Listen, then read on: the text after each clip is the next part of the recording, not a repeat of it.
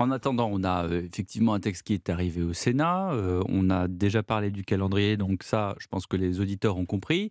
Ce qui est important au Sénat, c'est deux choses. La première, c'est que euh, la droite sénatoriale, on l'a dit, redécortique le, texte un peu à sa guise, que la majorité présidentielle n'a pas trop le choix, parce que si, si elle veut l'aval des républicains, il faut bien faire comme ça. Et puis, du coup, on retrouve deux choses. On a eh, le nombre de fois, Benjamin Morel, qu'on a eu dans les sujets de droit constitutionnel ou les sujets de Sciences Po, faut-il supprimer le Sénat comme, euh, comme euh, comment dirais-je, sujet de, de, DST ou d'examen de, fin d'année. Là, on est à peu près sûr que ce sujet-là ne reviendra pas pour les années à venir. Pas dans les quatre ans. La deuxième chose, la deuxième chose, c'est que euh, Gérard Larcher, devient tout d'un coup un personnage extrêmement important dans l'histoire. Je crois qu'on ne comprend pas le nouveau rôle que joue le Sénat depuis le début du quinquennat. Il faut voir que le Sénat est central. Il mm. est central pour plusieurs raisons. D'abord parce que bah, il est tenu par LR. Et donc, si vous voulez mettre en porte-à-faux le groupe LR à l'Assemblée, vous commencez par déposer votre texte au Sénat. Quelque chose qu'on ne voyait quasiment pas lors du dernier quinquennat. Pour l'immigration. Ce qui va se passer sur l'immigration, ce qui est déjà passé sur les textes énergie, etc. C'est-à-dire que le fait que le Sénat vote donne l'espoir au gouvernement de rattacher les voix de LR. Donc le Sénat et sa position est prise en compte par ailleurs on fait d'abord voter le Sénat, comme ça, ensuite on arrive à construire on a des le choix, hein. Constitutionnellement, on a le choix. On peut toujours de déposer le, texte soit au Sénat, soit à l'Assemblée. Voilà, sauf sur les textes qui sont les budgets euh, ou les budgets de la Sécu, là, vous êtes obligé de passer à l'Assemblée. Et les textes sur les collectivités, vous commencez au Sénat. Mais sinon, sur les autres textes, vous avez le choix. Donc on a un Sénat qui joue euh, aujourd'hui un grand, grand rôle. Par ailleurs, les commissions mixtes paritaires, un peu techniques, mais c'est cette espèce de conclave entre sept députés et sept sénateurs qui arrive quand les deux chambres ne se sont pas mis d'emblée d'accord, ce mmh. qui arrive quasiment toujours. Eh bien, il est dominé aujourd'hui par la droite, bah et notamment par la droite sénatoriale. Puisque donc, dans les sept sénateurs, il y a majoritairement des LR. Majoritairement des LR, quelques centristes, et vous rajoutez un ou deux LR de l'Assemblée. Donc, ce faisant, ça fait qu'aujourd'hui, LR dans cette CMP est plus fort que la majorité. Or, il faut bien comprendre que LR aujourd'hui tend la main sur le gouvernement, mais comme disait Racine, j'embrasse mon ennemi, mais c'est pour mieux l'étouffer. Mmh. C'est-à-dire que malgré tout, il y a un jeu qui est un jeu aujourd'hui politique. Vous savez, euh, sur le Sénat, on dit que les tapis sont épais pour euh, couvrir le, bruit des corps qui tombent mmh. et qui sont rouges pour masquer les taches de sang. Donc aujourd'hui, on a un jeu qui est un jeu extrêmement politique. Quand Bruno Retailleau et quand le groupe LR propose un amendement sur les régimes spéciaux la veille de la grève, mmh. c'est pas seulement pour se faire plaisir, c'est pas seulement par idéologie, même si c'est un, amendement qu'il dépose à chaque PLFSS. C'est aussi parce que, eh bien, ça met le gouvernement en porte-à-faux. On va avoir un texte qui va arriver en CMP largement aux conditions de LR du Sénat.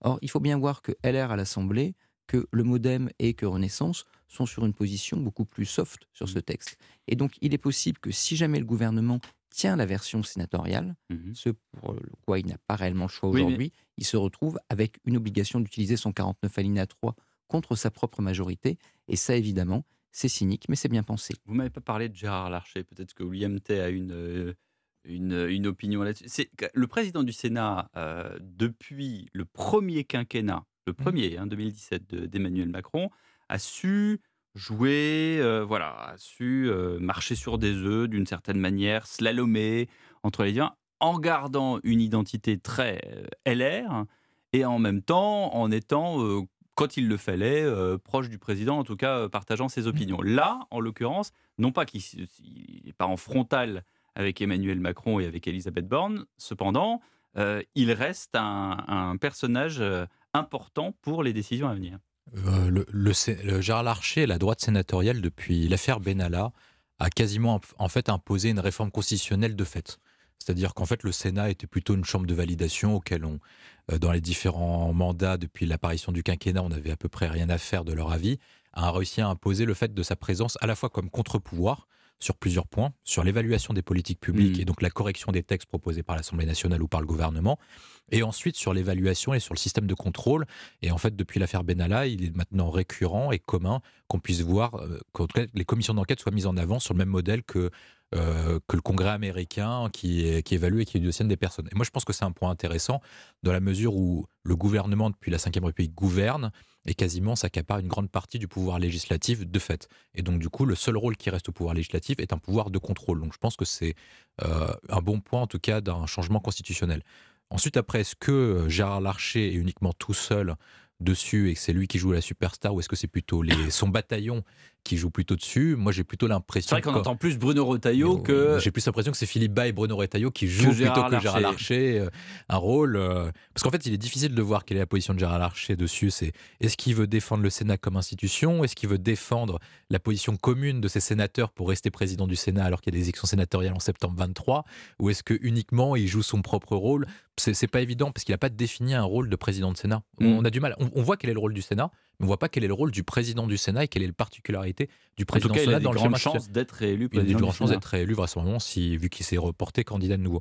Moi, je pense que la droite sénatoriale, à la différence du groupe à l'Assemblée, a redéfini une position d'LR beaucoup plus classique et beaucoup plus conforme à ses intérêts électoraux. Il n'y a pas d'Aurélien Pradier. il y a euh, pas, euh, En gros, il n'y a pas de socialo de ratsoc comme, comme ils les appellent, et donc de gens qui essaient de déborder Macron par la gauche et ils vont porter donc du coup une réforme des retraites plutôt classique à droite, qui est en cohérence avec leur position passée depuis la réforme Fillon 2003 et la réforme Sarkozy 2010, qui est un allongement plus dur et un alignement surtout des régimes. Parce que c'est mm. ça le point essentiel. Mm. Une partie des Français considèrent que la réforme proposée par Emmanuel Macron est injuste. Mm. Parce qu'elle fait porter les effets de l'âge sur ceux qui ont commencé à travailler plus tôt, donc les CSP moins, les travailleurs manuels, etc.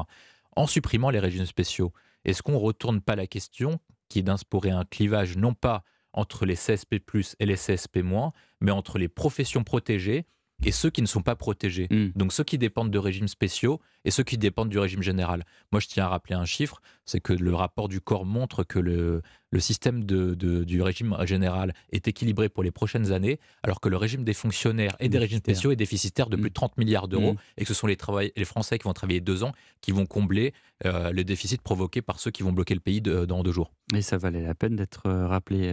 Euh, est-ce que, comme le disait Benjamin Morel, le doyen Vedel, euh, est-ce que les, sénateurs sont toujours les représentants du seigle et de la châtaigne? Non.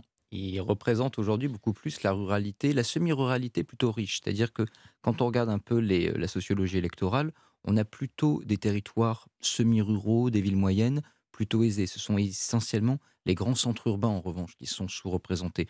D'où un, euh, une domination, non pas de la droite. Hmm. On dit beaucoup le Sénat est structurellement à droite. Hmm. Ce n'est pas tout à fait vrai le Sénat est structurellement au centre droit. Hmm. C'est très très différent. Vous avez un centre droit surdimensionné. Hein. D'ailleurs, le vrai rival pour Gérard Larcher lors de la, lors de la prochaine course au plateau, c'est pas la gauche, hein, c'est Hervé Marseille. Et même s'il a des chances relativement limitées de l'emporter, il y a quand même un vrai défi. Hmm. UDI, hmm. et donc à la tête d'un grand groupe qu'on appelle l'Union centriste, qui groupe des modems, des UDI, etc. Et de l'autre côté, ben, vous avez en effet une dominance LR, mais une dominance LR plutôt de centre droit. Vous voyez bien que Gérard Larcher, c'est pas la ligne euh, Zemmouro-compatible du parti. Donc on a ce jeu-là, mais ensuite, vous avez également une pluralité parce que ce mode de scrutin, il fait que vous n'êtes pas dépendant de la formation politique pour les investitures, etc. Il y a toujours moyen de s'arranger entre élus locaux. Donc on a en effet une ligne Larcher, qui est une ligne d'alliance de la droite et du centre, parce qu'il faut conserver cette majorité. Il y a une ligne Retailleau, qui est une ligne beaucoup plus dure. Il y a une ligne Bas, qui est une ligne de succession à l'archer. Philippe Bas, hmm, Exactement. qui avait instruit la commission Benalla. Hein. Voilà. Et au sein de la gauche, vous avez également plusieurs lignes, là aussi, plutôt dominance du centre-gauche. Hein. Ce n'est pas, euh, par exemple, le PS-NUP qui l'emporte au sein du groupe PS, mais avec malgré tout une stratégie claire sur cette réforme. Il faut arriver à montrer le contraste avec l'Assemblée nationale, mais il faut également que la réforme, in fine, ne soit pas votée jusqu'au bout pour infragiliser et la légitimité et la constitutionnalité. Et là, la droite a plutôt intérêt que ça aille jusqu'au bout, mais peut-être pas toute la droite, donc on verra bien.